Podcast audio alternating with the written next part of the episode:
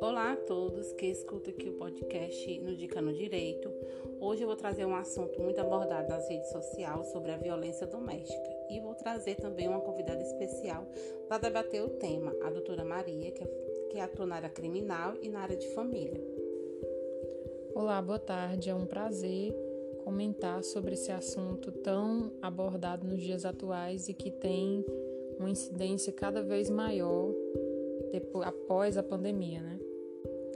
É, doutora Maria, eu queria saber como é que se configura em si o crime de violência doméstica? Existem várias formas de se configurar a violência doméstica. É, Apresentam-se no artigo 7 da Lei 11.340 de 2006, é, em cinco incisos, é um rol taxativo e pode ocorrer na forma da violência física, psicológica, violência sexual, patrimonial e moral. É, citando o exemplo de cada uma, porque são vários exemplos, por exemplo, a violência física necessariamente precisa ocorrer uma lesão corporal contra a integridade física da vítima ou a sua saúde. É, na violência psicológica, é, de alguma forma a vítima é, seja constrangida, manipulada, tenha diminuído a sua autoestima pelo agressor. A violência sexual ocorre, por exemplo, quando o seu agressor obriga a vítima a manter relações sexuais com ele mediante intimidação, coação, uso da força. É, na violência patrimonial, ocorre quando o agressor retém ou destrói os instrumentos de trabalho, documentos pessoais da vítima, bens e valores. E na violência moral, por fim, é quando o agressor comete o crime de calúnia, difamação ou injúria contra a vítima. É, doutora, e para que, para que configurar também a violência doméstica, o agressor, ele precisa conviver no mesmo ambiente com a vítima? Bom, pode ocorrer no âmbito da unidade doméstica, que é aquele convívio permanente, com ou sem vínculo familiar. Também pode ocorrer no âmbito da família. É, por exemplo, a vítima ela pode sofrer a violência doméstica pelo irmão, um pai, a mãe até, uma irmã, um primo, mas que convivam e que sejam da mesma família.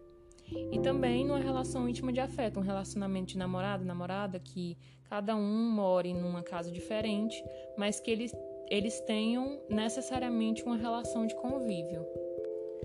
É, doutora, e quando a vítima, após a, a, denúncia ou antes da denúncia, mesmo assim, ela queira registrar um meio que ela possa evitar de ser agredida pelo agressor? A, a vítima ela pode utilizar-se das medidas protetivas de urgência, que ela pode inclusive é, requerer na própria delegacia que ela fez a queixa. O delegado ele vai representar e enviar o juiz que vai fazer um requerimento ao Ministério Público e daí a partir desse momento o, com a concessão dessas medidas é, passa a valer independente de quais, quais tipos de quais os tipos de restrições é, que a vítima vai necessitar para que esse agressor se mantenha afastado dela. Doutora, também outra pergunta que sempre me perguntam.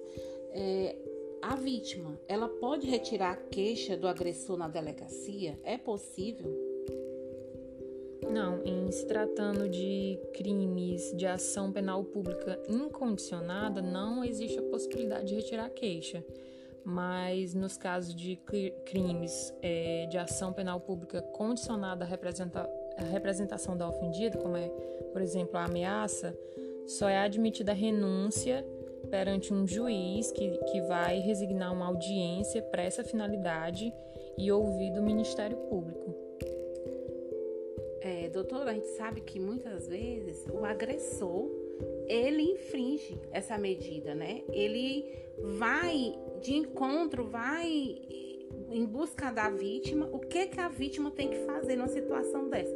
Qual o procedimento que ela tem que fazer para evitar que ela seja novamente agredida? Bom, após o deferimento dessas medidas protetivas de urgência, a, partir do momento que elas passam a ter vigência, caso o agressor as descumpra, a vítima ela pode comunicar à delegacia ou mesmo ao juizado e daí eles tomarão medidas cabíveis mais rigorosas, como por exemplo até a prisão do agressor. Desde já quero agradecer, doutora, a sua presença aqui para fazer essa, essa discussão desse assunto. Fico muito feliz e eu espero que também possa ter ajudado alguns ouvintes que estão tá aqui me acompanhando no podcast. Eu que agradeço e queria aconselhar todas as mulheres que, independente de classe social ou posição social, a Lei Maria da Penha é para todas as mulheres e se você necessitar utilizar-se delas, denuncie. Se você já denunciou, não retire a queixa, é, confie na justiça, confie na lei, que é um direito fundamental da mulher.